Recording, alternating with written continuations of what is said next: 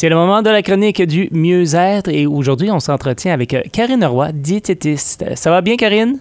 Ça va bien, Sébastien? Alors aujourd'hui, notre sujet, euh, c'est l'alimentation intuitive. Tu peux-tu nous donner des grandes lignes? Oui, absolument.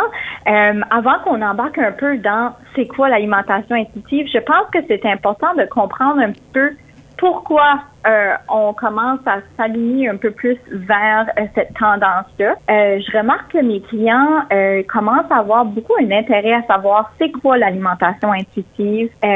puis on commence de plus en plus à en parler beaucoup sur les réseaux sociaux. puis les gens commencent à vouloir avoir comme plus d'informations sur cette approche-là. Puis je crois qu'une des raisons pourquoi euh, l'approche commence à être un petit peu plus euh, intéressante, c'est qu'au cours, au fil du temps, on commence à remarquer que, que les régimes, ça fonctionne pas très bien. C'est quelque chose qui est difficile à maintenir à long terme. Puis, dans la grande majorité du temps, les gens vont tenter peut-être des régimes au cours de leur vie, puis ça peut peut-être fonctionner, mais ensuite on réalise que c'est pas facile à garder euh, comme une, une routine pour le reste de sa vie. Euh, parce que justement, souvent les régimes, ce que ça a tendance à faire, c'est que c'est soit qu'ils vont demander de couper sur la quantité ou nous dicter sur quoi il faut absolument manger ou sur quoi il faut absolument éviter de manger ou comment manger. Alors, c'est toutes des, des règles alimentaires qui est difficile à maintenir sur le long terme. Puis, de plus en plus, on voit aussi euh, des tendances que des régimes ont tendance à se déguiser pour donner une illusion que c'est une un mode de vie, mais ensuite, c'est difficile à maintenir à long terme. Fait une chose est sûre, il n'y a aucun régime qui n'a été scientifiquement prouvé efficace pour la perte et le maintien du poids à long terme. Aucun? Aucun. OK. Ah, c'est, c'est, euh, c'est quand même, quand on, quand on réalise ça, on se dit, OK, mais il y a plusieurs régimes qui existent et ils se réinventent toujours et ils, ils, ils, tentent de nous enjouer en disant qu'ils ont une nouvelle approche révolutionnaire, mais scientifiquement, aucun régime a été prouvé efficace pour la perte, mais je pense que ce qui est important, c'est le maintien du poids à long terme, puis aussi euh, sur le maintien de la santé à long terme. Alors, pourquoi l'approche de l'alimentation intuitive est plus intéressante? C'est parce que c'est un peu comme un mode de vie qui rejette un peu cette culture des régimes-là. Alors, quand on est dans la restriction alimentaire, quand on commence un régime, souvent, on, on se donne des, des lignes directrices ou des règles alimentaires à suivre Ce que ça cause souvent, c'est des privations alimentaires. Puis ces privations alimentaires-là vont mener à des insatisfactions. Alors, on va avoir peut-être euh, des insatisfactions physiologiques comme on a toujours faim après d'avoir mangé, mm-hmm. ou des insatisfactions mentales, parce qu'on ne se le cachera pas, tout le monde aime manger. Si vous pensez qu'il y a des diététistes là, qui mangent pas euh, euh, des chocolats et des poutines, vous vous trompez. Euh, on aime manger autant que vous et on aime on aime vraiment l'alimentation. Puis je pense, honnêtement, je pense que c'est pour ça que je suis ici. J'aime manger. Puis c'est c'est normal d'aimer des aliments. Puis on est quand on a faim, on a faim. Il y a une, il y a une faim physique qui va nous envoyer des signes. Euh, notre estomac va gronder, euh, euh, on va se sentir un peu étourdi, peut-être fatigué, on va avoir des maux de tête, des tremblements. Ça, c'est une faim physique, mais on, a aussi une faim émotionnelle. Puis ça, on l'oublie des fois, là, mais c'est ça, c'est d'aimer manger, c'est de profiter de l'alimentation. puis c'est bien normal de manger tous les aliments on a tendance à, classifier les aliments comme bons et mauvais. Comme il y a certains bons aliments, il y a certains mauvais aliments. Puis là, quand on mange des aliments qu'on a classifiés comme mauvais, on a tendance à se culpabiliser et pas vraiment en profiter.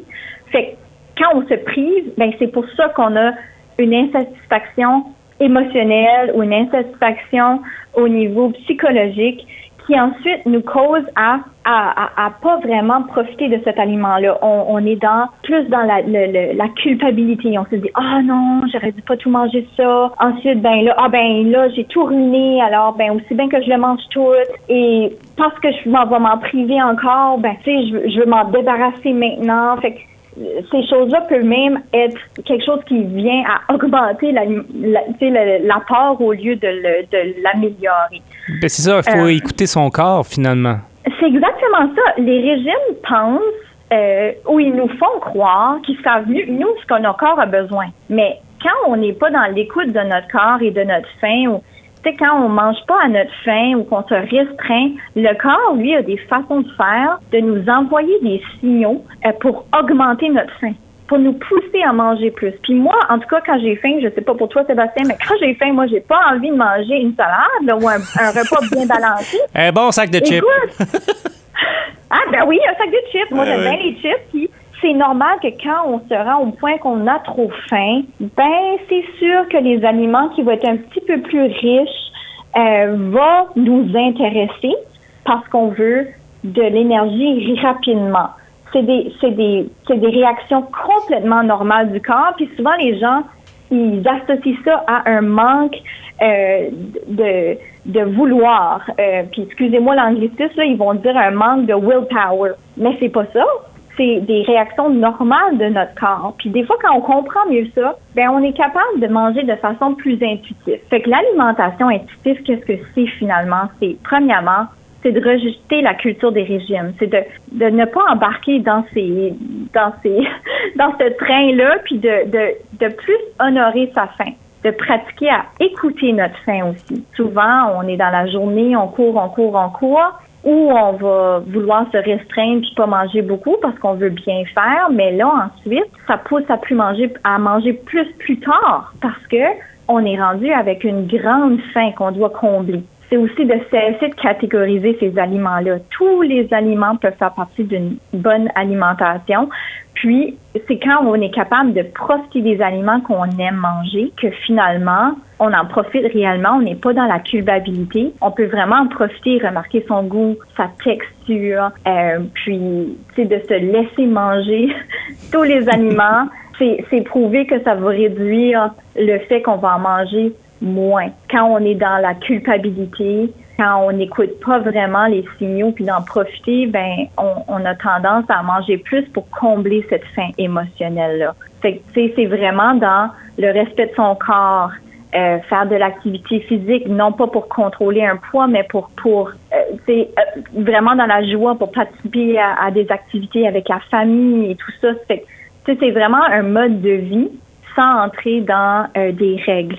Euh, c'est plus dans euh, l'acceptation euh, que on va avoir des fins, il faut combler ces fins. Comment on est capable de combler la fin physique, la fin émotionnelle, puis on est on est capable de surmonter ça, puis d'avoir une saine alimentation, puis une saine relation avec les aliments. Parce que souvent, quand on rentre dans des régimes, souvent on a une relation qui est peut-être tendue avec les aliments-là. Très intéressant, Karine. Euh, pour les gens qui désirent plus d'informations entourant justement l'alimentation intuitive, euh, peuvent communiquer avec le Centre Mieux-être? C'est ça. Ils peuvent euh, téléphoner au 252-2976 et prendre rendez-vous. Il y a des rendez-vous disponibles en personne ou en virtuel, si c'est plus simple. Euh, puis, bonne nouvelle, je suis maintenant à temps plein. Alors, euh, puis, j'ai pas nécessairement de liste d'attente pour l'instant. Alors, c'est le temps d'en profiter puis de prendre rendez-vous parce que la liste d'attente est moins longue. Karina Roy, diététiste, merci beaucoup pour l'entretien aujourd'hui. Merci, Sébastien.